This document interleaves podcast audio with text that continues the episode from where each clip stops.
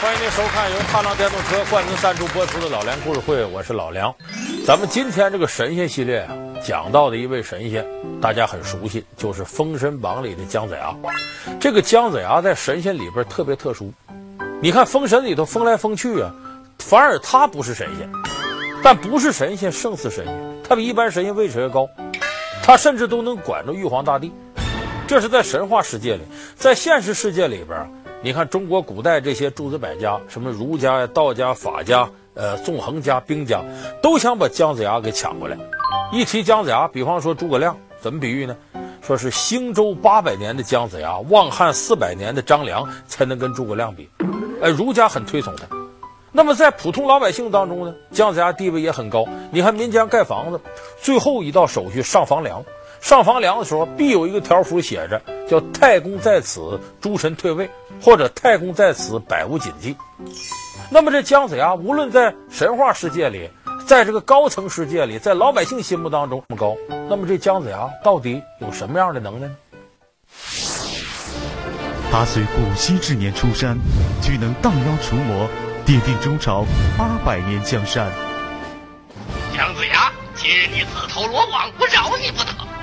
哼，有本事就放马过来吧！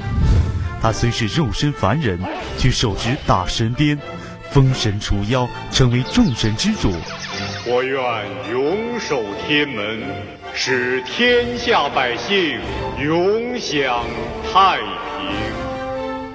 他是如何做到这一切的？他的成名之路又有哪些故事呢？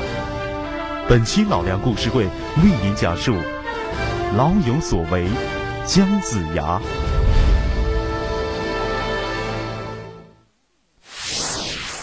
姜子牙这个人呢，人生经历比较特殊，他是一直念书念到七十多岁。咱们现在不有人说吗？说你看小学、初中、高中、大学、研究生、博士生，说这辈子净念书了。姜子牙是多半辈子都在读书状态。当然那时候不叫读书，那叫求道。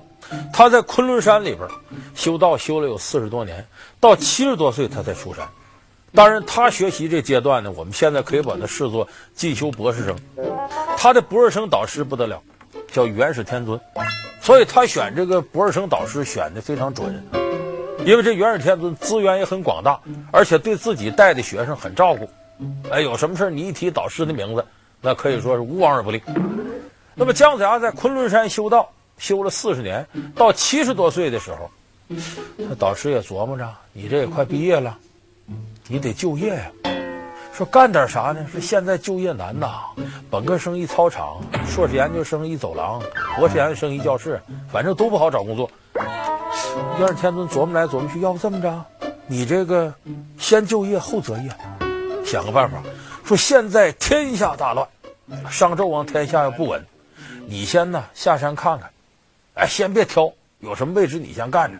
过一阵儿呢，为师出去讲学，再给你找好工作。你上山修道四十年，何奈生来命薄，仙道难成。但有将相之才，你与我代劳，下山去扶助明主。师傅，弟子乃是真心修炼，苦熬岁月，红尘富贵实在不敢贪恋。况且，弟子道行浅薄，恐怕有负师命，误了大事。我意已定，此乃天意。那么与此同时，姜子牙一生的敌人也出现了。谁？这个人叫申公豹。师兄此行不知前程如何，不如待我施法，替你先行卜一卦。嗯。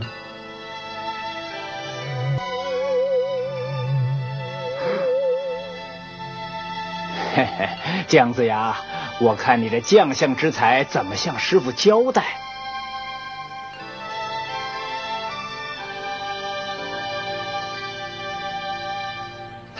哈哈哈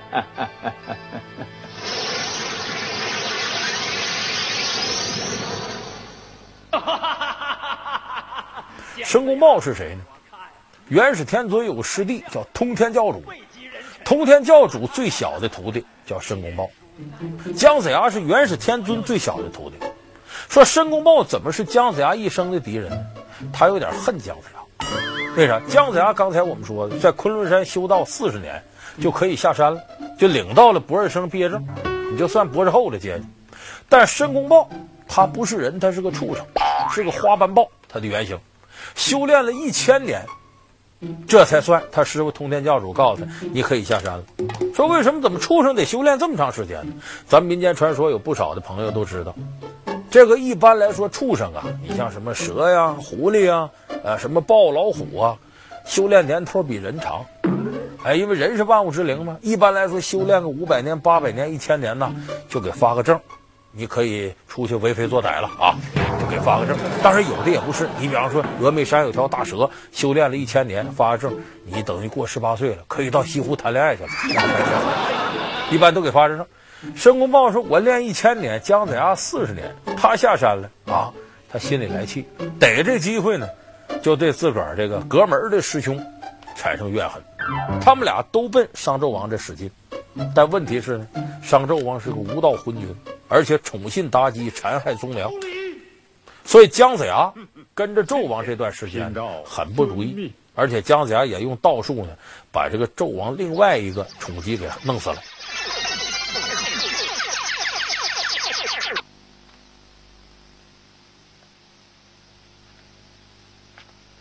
大王，妖精已经显形，是一个玉石琵琶精。怎么？玉石琵琶也可以成精？是啊，一个玉石琵琶怎么能成精？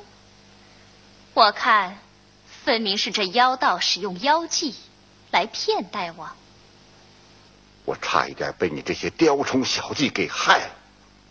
来呀，在，把他拿下。是。走。昏君。自取所以这纣王更恨他，干脆就把他撵走了。撵走了，姜子牙没事干，没事干干嘛呢？他得谋生啊，就投靠一个好友，就在商朝国都旁边，他有个好朋友，姓宋，叫宋夷人。宋夷人对姜子牙很够意思，一看你都七十多岁了啊，好不容易进这个朝廷当公务员了，怎么腐败了又给开除了？挺可怜的，你就在我呀，我给你弄个房子，你先住着。你干个小买卖谋生，一看你七十多岁了，少年夫妻老来伴儿，你原先也没结婚，得有人伺候你。这么大岁数，我呀给你找个老婆吧，真够意思，给他找个黄花大闺女，多大呢？六十八，真是黄花大闺女，没结过婚，六十八。马夫人姓马，跟姜子牙在一块儿过，你琢磨琢磨，这女的六十八岁，还没嫁人，你想想她必有一些毛病，什么毛病呢？这姓马这媳妇儿势利眼，尖酸刻薄，好吃懒做。跟姜子牙结婚之后呢，天天不是打就是骂。你你这个天杀的！老娘辛辛苦苦磨了一担粉，你竟然把它给糟蹋了！你这个酒囊饭袋！啊，你你居然这样口不择言！我说过我不懂做生意吗？你你懂什么？你就懂得吃饭，你这个废物！啊，我我我我是废物。好，好，你你回娘家去吧，走。啊！你要赶我走？你这个没良心的！我我跟你拼了！埋怨姜子牙没出息。当然，后来我们说，姜子牙得好以后，这马夫人之前跟他离婚了。听到这个信儿是羞愧难当，上吊自杀了。但不管怎么着，跟姜子牙夫妻一场。姜子牙后来封神的时候，专门给他这老婆封个神，封什么呢？扫帚星。咱们现在说扫帚星，这人得多丧气，扫帚顶门净出岔。为什么把他封扫帚星呢？姜子牙当初卖扫帚的，你不拿这打我吗？你天天煮那玩意，你看着他吧，也是客观讲是惩罚他。所以姜子牙经过这一番不顺利的婚姻之后，也心灰意冷。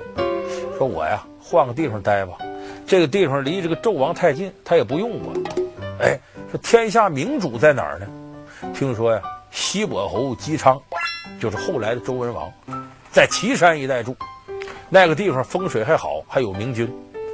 但是自己上门不行，为啥？一个是我是元始天尊下边的高材生，我是他的博士研究生，我这么上门自轻自贱，上赶的不是买卖。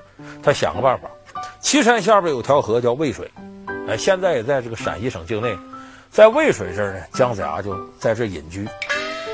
隐居是隐居，他想了个办法，光隐居没人知道我呀，怎么办？我在这钓鱼。说那钓鱼人多了，谁知道你呀？他有办法，鱼钩本来是弯的，他把它弄直了，搁着直钩钓鱼。我常见你在这钓鱼，可从没跟你打过招呼。不知你叫什么名字？我是东海许州人，姓江名尚，字子牙，道号飞熊。啊？哈哈哈哈哈！你道号飞熊，只有圣贤方称此道号，而你是一个钓鱼的老头，见识未必高明，为何称此道号？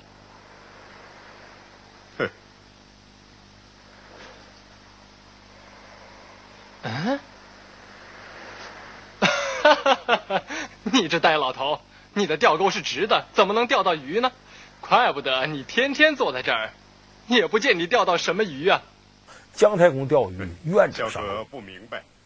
说到这儿呢，咱们得说他为什么要这么干？他这个直钩钓鱼也是一种打差异化。搁现在来讲，就是自我营销、自我炒作。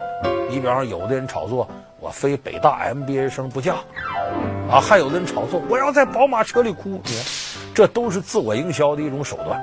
姜子牙其实直钩钓鱼也是干这个的。那么巧也巧在呢。正好这时候，西伯侯姬昌就是后来的周文王，有一天晚上做梦，说谁能帮我平定天下？做梦的时候，梦到一个长着翅膀的一头熊，从他脑袋顶飞过，他就四处寻访，谁是这样人？一打听，渭水边上有个老头，直钩钓鱼不说，这个人修过道。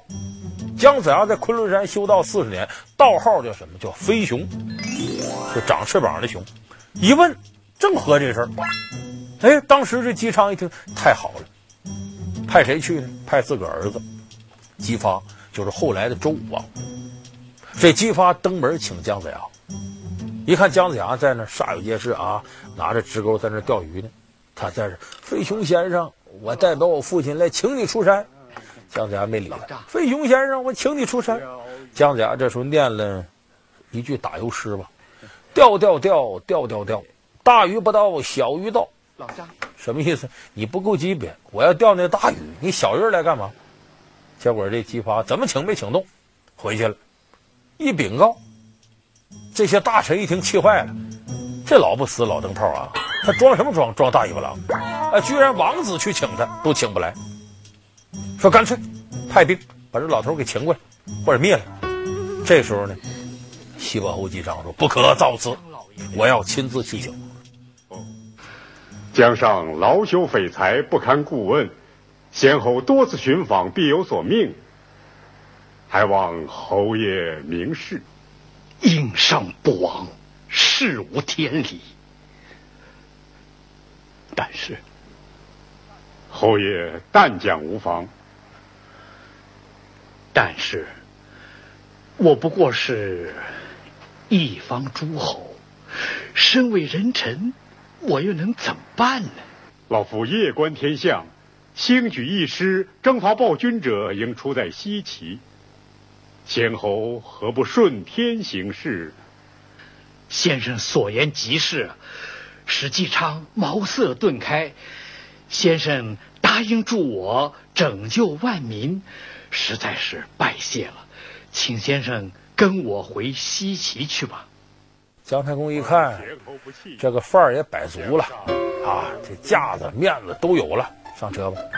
上了车，别人过来拉，姜太公摆手，不行，怎么办呢？文王一看，我来拉吧。你想着，那是当时是等于是一方诸侯上来把这套上，跟驴似的往前拉着车。他哪干过这活儿？一步一坑，一步坑，总算拉到了这个城池边上。哎呀，大汗淋漓，擦汗这功夫回身一看。姜子牙从车上下来，说：“你真是个明君，佩服。哎，你若能够登基大宝，天下人有福啊！我愿意辅佐你。他可有一样，你呀、从渭水河边给我拉到这个城边上，我算了一下，你走了八百零八步，我保你八百零八年。听到这儿，文王后悔了，你你上上山去，我给你拉到宫殿跟前儿。姜说完了，天机不可泄露，说到这儿，只能到此。所以就这么着，姜子牙保了周朝八百零八年。这是因为文王拉着他八百零八步，所以这姜太公呢，八十岁的年龄，被着文王封为丞相，带领着下面这些人呢，开始反击商朝，哎，跟商纣王作对。姜子牙指钩钓鱼，终于寻得明主，但是想要推翻商纣王的天下，并不是一件简单的事情。姜子牙到底有什么本事？他又是凭借什么来帮助武王伐纣的呢？那么这个姜太公他能耐多大呢？其实，在元始天尊十二个徒弟里头，他能耐是最低。那么姜子牙的能耐，一个是能掐会算，其实就是个算卦的这个；另外，他手里有个打神鞭，这打神鞭可有一样，能打普通的这个啊，说是小神小仙，真要是大神大仙还打不了。但这时候姜子牙有办法，我师哥多呀。不行，请我师哥来。所以你看，刚才我说他那些师哥有本事，经常来帮他忙。经常姜子牙一看不行，烧两根香，天灵灵地灵灵，哎，他师哥来帮他了。更重要一点，姜子牙在他的这个人脉平台上，他用人特别会用。你比方说，他搬救兵搬什么样人，不都是自个儿的师哥？有时候自个儿失职，因为他师哥有本事，徒弟也有本事。你比方其中有那么一段。他手下大将黄飞虎碰上另外两员大将，一个叫郑伦，一个叫陈奇。这俩人谁呢？我要说他俩外号，大伙都知道，哼哈二将。这哼哈二将厉害，哼啊两声，你听着下边应该快使用双截棍，应该这个。不是他哼哈两声，把你的魂魄就给弄走了。黄飞虎就丢魂了，丢魂这怎么办呢？姜子牙想来想去，我师哥太乙真人有个徒弟哪吒，就这么着，姜子牙。找自己的师哥太乙真人，请自己师侄哪吒下山来帮他。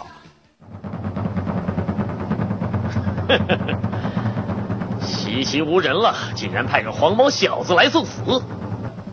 好，我叫李哪吒，你有本事的可以叫我下轮啊！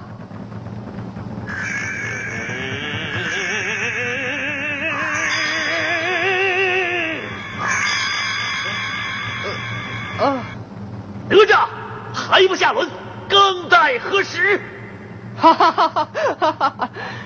张桂芳，你叫吧，我偏不下来，看你能把我怎么办？这哪吒不怕这个，为啥呢？哪吒当初跟他爹李靖闹别扭，曾经自刎，自刎之后这讲叫割肉还父，割骨还母。为了让他返魂呢，太乙真人跟莲花摆成个人形，哪吒算还魂了。他由于是莲花化身，没有肉身。魂不在他身上，没事不怕这个。所以说那个时候开始，姜子牙手下，你看哪吒，什么杨戬、韦护、雷震子什么的，这些帮他的都是他的师侄，别说跟他都有一些关系。那么这一点也看出姜子牙在整合人脉资源上，他相当有一套。这有点像什么呢？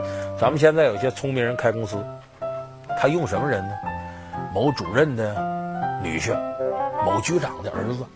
都给你整到公司里，这副总那个主任安排好了，然后有什么事呢？我给你奖金重重的，有点什么事让你去办，有提成。你为了弄成这单买卖，得用自个儿资源呢，或者找自个儿岳父，或者找自个儿爹，不是局长就主任。你看他公司这买卖发家了。姜子牙用的就这招，整合人脉资源。所以你看他用这些师侄，最后帮助他打天下。实在不行，这些师侄找自个儿师傅去，直接搬来更有来头的神仙。所以姜子牙天下就是这么打下来的。姜子牙历尽艰辛，终于帮助周武王得到了天下。封神大典上，最后一个封神的是姜子牙的师弟申公豹。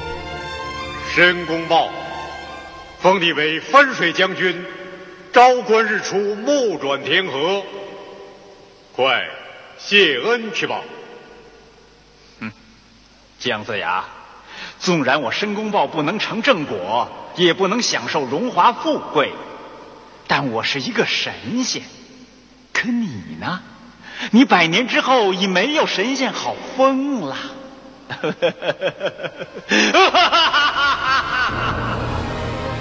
那么，连申公豹都做了神仙，执掌封神大权的姜子牙，为什么没有成为神仙呢？广告之后为您揭晓。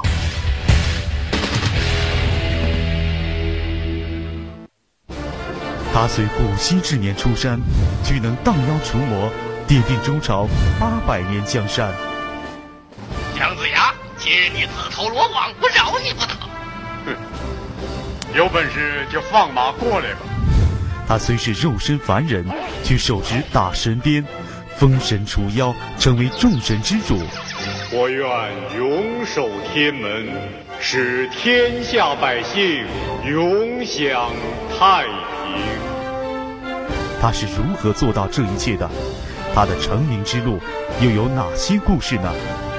本期老梁故事会为您讲述：老有所为，姜子牙。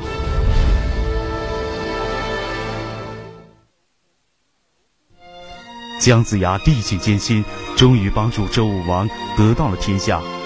封神大典上，最后一个封神的是姜子牙的师弟申公豹。那么，连申公豹都做了神仙，执掌封神大权的姜子牙，为什么没有成为神仙呢？那么，姜太公封神最滑稽的一幕是什么？大小神仙都封完了，他自个儿没位置。他自个儿呢，最后没位置。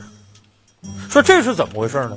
有一个传说呢，他师傅元始天尊跟他讲：“你呀，不用当这个神仙，都是神仙，你也神仙，你不比别人强哪儿去？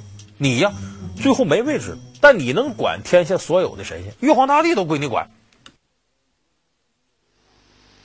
弟子姜尚奉命封神已毕。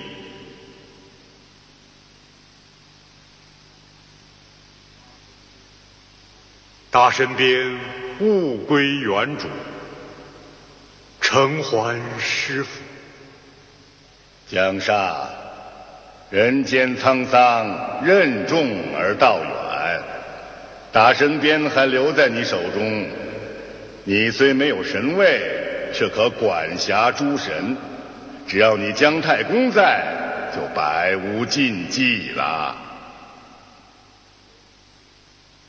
多谢师傅。这一种说法，但是更有意思的说法呢，是姜太公自个儿疏忽了。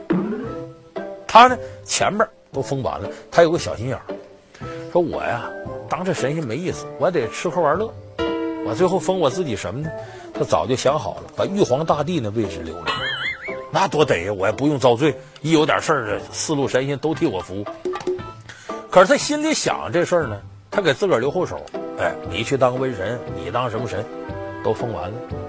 最后剩下这玉皇大帝的时候呢，他忘了他身边有着一路跟着他的一个小书童。这书童也着急啊，怎么没我位置呢？一看封来封去，这会儿有个座哎，后边封条写玉皇大帝。哎，这小童说：“哎呦，姜太师好办了，这就给我的吧。”砰，他蹦到凳子上去了，往那一坐，我就玉皇大帝了。还有一样，只要有人坐在这位置上，这位置就是他的。姜子牙也没想到自个儿这小书童胆子这么大，可气坏了。可是这时候他蹦上去，玉皇大帝位置就是他的了。姜子牙没办法，砰往上跳，跳到房梁上了。